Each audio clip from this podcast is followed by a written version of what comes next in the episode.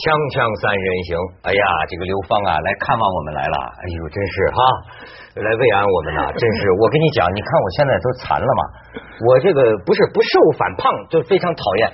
人家过去有句话叫这个叫什么“衣带渐宽终不悔啊，为伊消得人憔悴”。我为了这次世界杯，我发现我是什么呢？大脸变宽很后悔，为他输得很憔悴，场场都猜错。哎，那你不是格外不需要女生来了吗？不格外需要，这是要不说我这刘芳那天在车上跟我一说，我就觉得你得来。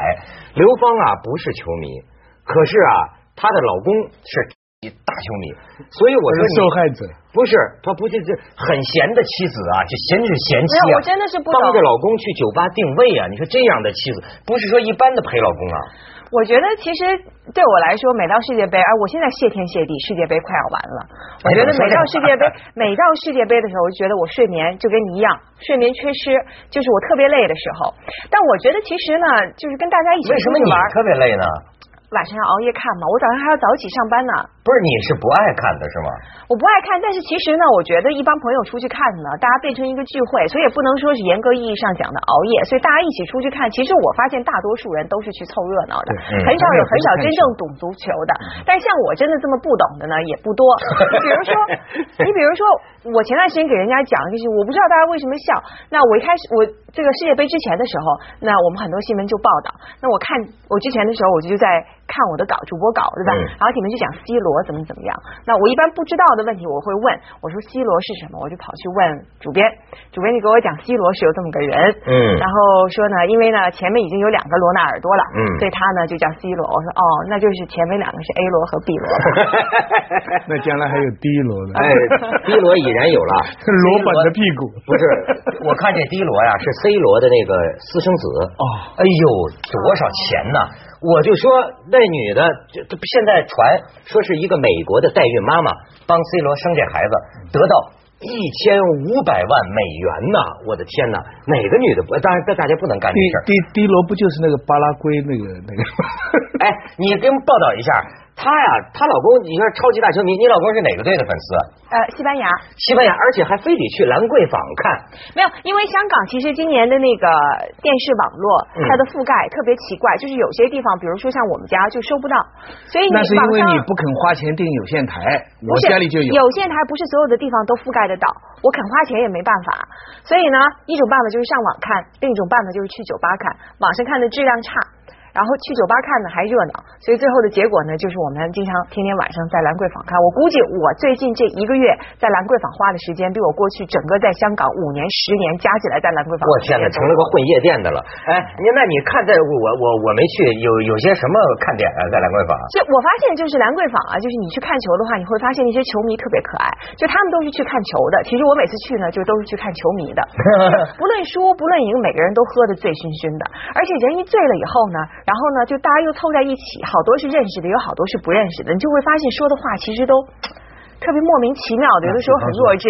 比如说啊，这个我坐在一张桌子上一个角落里头，然后我前面有个桌子，然后前面有很多人是站着的，对吗？然后也有的是坐着的，然后拿着酒杯，然后就看见有两个人醉醺醺的，两个男的，其中一个呢就呃酒杯拿累了，就把它转过身来，就顺手放在我的桌子上了，也无所谓。我就让他看他放在这儿。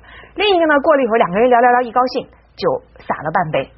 然后呢，就跟甲就跟乙说：“你看我的酒洒了半杯。”然后乙就说：“对呀，你的酒洒了半杯。”然后两个人就来回重复这个话，重复了五次。重复了五次以后呢，这个乙突然间意识到，哎，自己的那杯啤酒哪去了？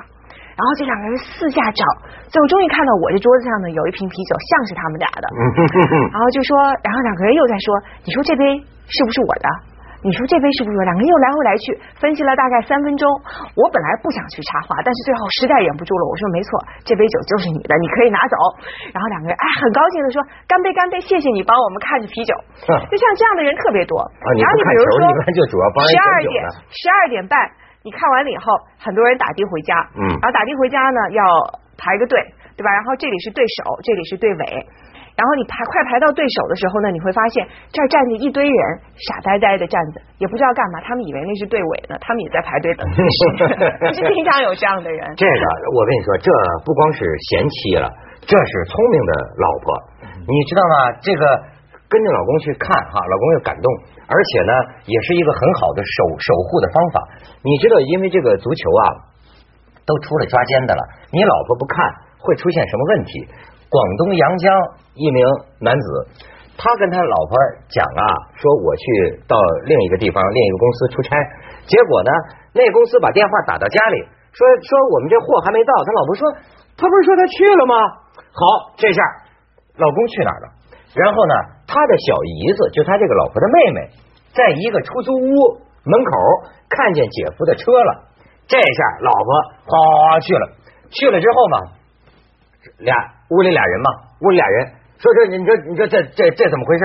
你知道她老公跟她老婆说，我看球，我怕影响你睡觉，所以我我我我我出来专门找个出租屋啊，那个看世界杯。她老婆说看世界杯，这女的是谁？啊，说这是我的女球友，女女球友，说女球友，女球友干嘛还穿睡衣呢？说那不是睡衣，那是阿根廷的球衣，这这是真的新闻，你知道吗？还有一件事情，说说有个男的为了好好看球，给自己的一岁的一周岁的小孩吃安眠药啊，就是因为他吵嘛，他看不好球嘛，就用安眠药给他放在他的牛奶里边。第二天早上不醒了，送医院，然后他高兴要是肯给我吃安眠药也行了，不要拉我出去就好了。这两天你知道，还一没良现在这这这男的，把一女的强奸了，然后自个儿就出去看球去了。警察抓着他的时候 还喝醉，不照不照，还没决出胜负呢。哎，不是说文强也这样吗？哎，我跟你讲，文强已然是个死人了，对吧？这个咱们也为死者会啊，我们可以看看这张照片啊。这个因为为死者会，所以这不是设计对白。我们大家看着这张照片呢，我把这个原版新闻给大家念念啊。七月四号九点，文强和民警就德国跟阿根廷比赛做了交流。文强对德国大比分战胜阿根廷感到不可思议，认为有赌球之嫌。这事儿他门清啊。七月六号晚上。文强希望民警把频道调到中央电视台体育频道，继续看世界杯。七月八号，文强的死刑即执行完毕。我觉得他大概是觉得跟这些民警聊其他的事情都太没意思了，索性就聊足球。看文强临死前，据我报道表明，最关注的两件事，一件事是看世界杯，尤其是这个德阿大战。呃，另一件事呢，是有十分钟的时间跟他儿子会了面。抱头痛哭之余，跟他儿子说了四个字：“不要报复社会。”哎，但六 六个字说“不要报复社会，好好踢球。”哎，但是你就说这次这个世界杯啊，这种球迷的心理，你知道吗？很有意思。你像你啊，你你你你你看的时候，我觉得这个足球进球啊，我这次就琢磨这个心理是个什么感觉。它跟篮球、呃排球都不一样。因为篮球这个进的这进的太多，你知道足球啊，不一看那个到球门的时候，那个那个心呐，我有一个我有一个照片，你们可以看看那种那种失神的表情。哎，咱们这个大家看看，这是斯洛文尼亚比赛的时候，在斯洛文尼亚的这个球迷在一个家里，你看他们脸上这个表情，我告诉你，我有一个形容，什么表情啊？过山车，过山车的表情，我就发现我看足球进球啊。那个心里心里就像过山车下坠，就我就觉得是不是因为前戏的时间太长，等的太久，所以射就射射门射射射射门那一下，如果真的好的状态，就是一个呃身体没动，但你的精神就在坐过山车，真的是。因为现在的其他的比赛呀，都像电视剧，电视我们现代人习惯了一段一段，你看一段停一停放广告，你上个厕所吃一个东西。只有看足球是看电影，哎呦，真是！电影是你被迫在一个黑房子里两个小时全神贯注的关心一个纸一个布上的一个幻象。我们没有别的事情做的这么认真了，就除了睡觉以外。但是足球就是所有运动里边的电影最大的大片就是现在这世界杯。咱们先去一下广告，广告更大。锵锵三人行，广告之后见。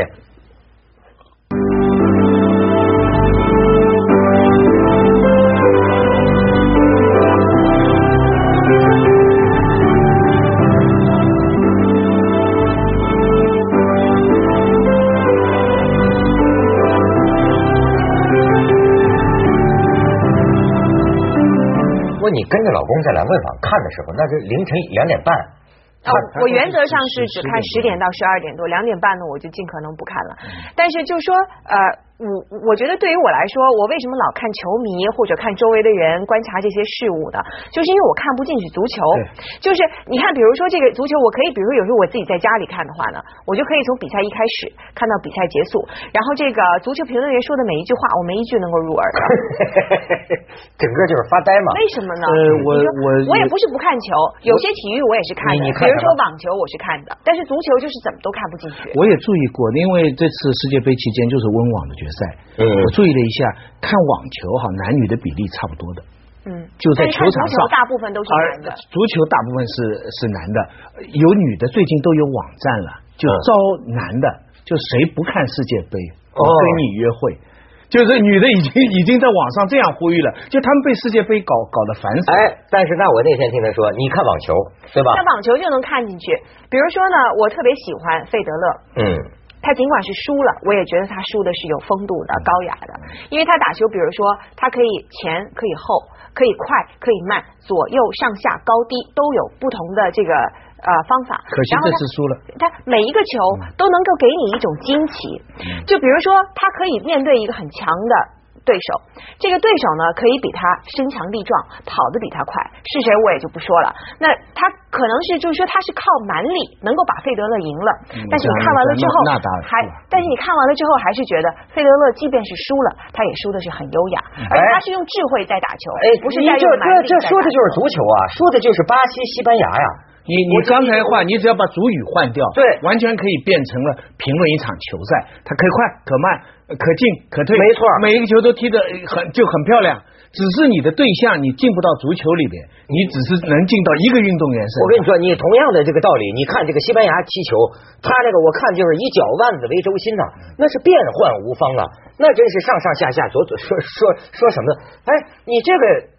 就是很缜密、很细腻，然后大家配合的还是很好，对吗？我教你一看点，我教你一看点，这你肯定能明白。你看那个西班牙的脚，哎，徐老师，这个您都未必从这角度看。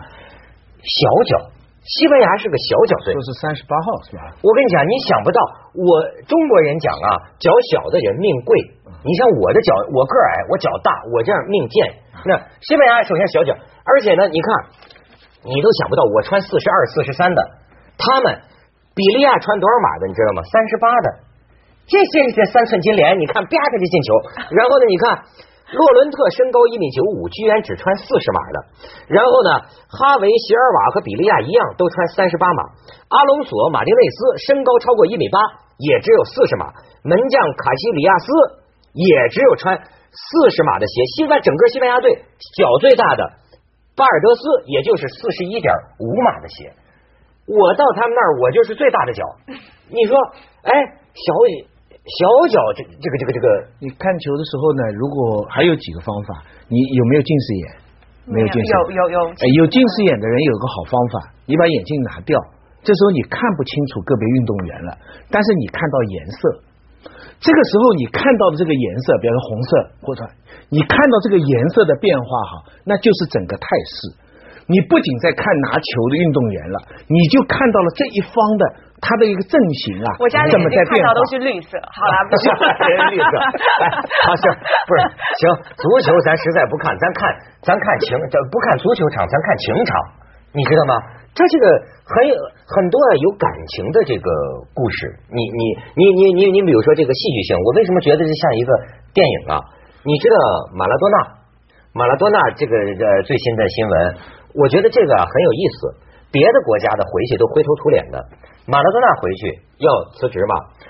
这多纳的女总统眼含热泪在电视上讲，我们全国人民感谢马拉多纳，他一个人给我们国家带来了那么多的欢乐，我们哀求他，请求他继续做我们的主教练，而且表示要在总统府接见马拉多纳，但是马拉多纳也是挥泪如雨啊，就是说不去，我们没踢赢。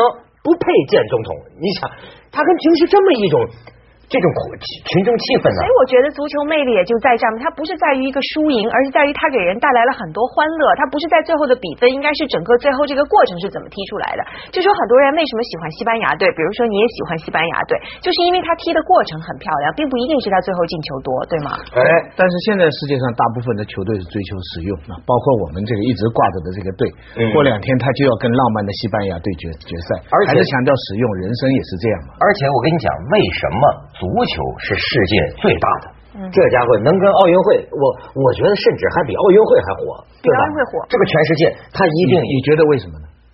这个咱待会儿再说。但是我就说啊，全方位的，它尽渗透人类文化，甚至于你们女人，你看拿这个咱们导演给看看啊，这个这个表面上看足球什么跟女人无关，但是你瞧没有，连女人时尚现在世界上都摆脱不了世界杯。而且呢，我再给你看看，刘芳，这你也爱看八卦的，就球星和他们的女朋友。咱们来听听他们的花房姑娘。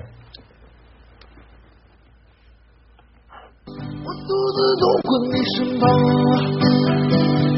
并没有话要对你讲。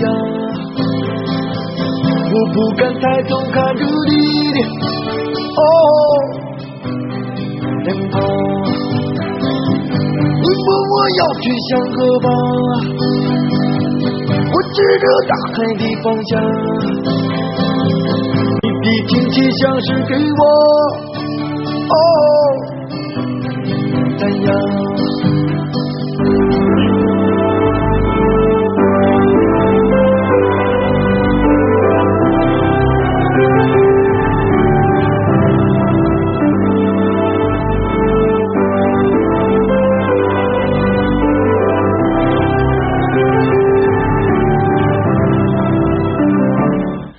足球哈，就是说为什么让人这个魂牵梦萦啊？什么原因？永远啊，有人解答。永远好像说，我觉得啊，你比如说那天有人说，要是地球不叫地球的话，恐怕足球这种运动就应该叫地球，因为你看他在这大地上玩的。你看他 NBA 吧，我感觉呢，一个是毕竟是在室内，就人工化的这个痕迹。足球啊，有点。游牧民族，而且人类这个这个胸怀大地，在绿草坪上那种骑士的那种呃感觉，对不对？而且他从最基本来讲，就是田径啊，各种基本的项目的特点，在他一个运动里全概括了。没错，跑啊，跳啊，你这个掷铁饼啊，这个这个所有田径的基本项目，那个跳高、跳远呢。全都综合在你这个马拉松啊，什么全包括在里面的。这是从运动的角度来讲。嗯。那么另外，它牵涉到国际，就是世界杯。世界杯跟足球还是两回事。如果是只是看足球艺术哈，那欧冠杯、欧洲的这个联赛就已经概括了。嗯，他们的水平根本不比这个世界杯。世界杯呢，又把世界杯有点像什么？就是大家本来是清华北大的教授，突然一天联欢说，清华北大里的北京人是一个队，清华里北大里边的广东人是一个队。嗯嗯，你明白吧？这其实他们都是平常四年都在干那个活儿。对运动员来说，未见的那个四年一次是最重要的。但是对于我们观众来说，他们是代表国家的，给我们一个国际局势的一个一个想象。嗯，我们可以投入对弱小民族的同情啊，我们可以投入对强权的崇拜啊，还有更多。而且我人生哲理啊，个人，比方说从女生来讲，我们上次讲过了嘛，进球就是结婚，那射门就是恋爱，那每一次的抢球就是跟男人的一个眼色交换。你一五十个眼色交换，一百个眼色交换，未见得有一次帕托，几十个帕托才能进一次球，进了球说不定还输球，因为还会离婚等等，人家可以放弃很多。就是说啊，这个像命运，像人生，而且跟网球一样，你看进去之后啊，它有它的美。为什么？我觉得足球这事儿啊，但他们就说，有的时候啊，你有个队走了狗屎运，你就是赢了，大家也不佩服。因为你没有打出这个应有的美来，就像你刚才讲这个这个呃费德勒。不过还有一点很有意思，虽然它充满了偶然性，但是你长远来看，强国就是强国。足球有常任安全安理会常任理事国，第一是巴巴西，嗯，第二是德国，第三是意大利，这是没没法否定的。人家讲了，奥运会是照着 GDP 的顺序划分的，大国强国啊，但是只有足球啊，给你另一个世界秩序。对，最牛的是巴西。巴西，哎，你不管他怎么样，巴西、德国、意大利，余下来呢是英国跟法国，阿根廷，这三个呢也可以算在这个理事国。对但是这次的冠军就是争第七个。但其他弱的也有机会可以争上在。开始阶段。让你们大家 happy，就是我我一早讲过，就中国人眼中的世界就是亚非国家平民造反，大家很欢腾，但到最后那个强权还是在那里。要是最后什么保加利亚打进决赛了，大家就哦都还不满意。这个足球啊，我觉得好像还有一种就是你配不配得上，你知道吗？因为它的巨大的偶然性啊，会使得比如说这场比赛，你你踢的不好，踢的这么难看。呃，但是你还赢了，你你赢了之后，在这个程度上，它跟网球有点像，就是网球哈，虽然每次打的都有很多偶然性，但是好球员最后都会出来。美国的橄榄球就不一样，美国的橄榄球几乎每年在换冠军。它看上去很有规律哈，可是他的最后谁是第一名哈？长久来说排不出一个正的。但是我会觉得说，比如说一个弱的队或者一个弱的人，他能够从底下一路打到上来的话，其实他也代表了一种精神。比如说这次德国队，因为它里面没有球星，所以很多人就都觉得说德国队这次之前不看好。然后他击败了这么多的明星，最后踢到这个程度的话，我觉得很多人觉得他代表了一种精神，就好像他什么都没有，然后面对所有的大牌德国不是什么都没有，也也有，但不是。像梅西那么大的腕儿，他基本上是靠集体。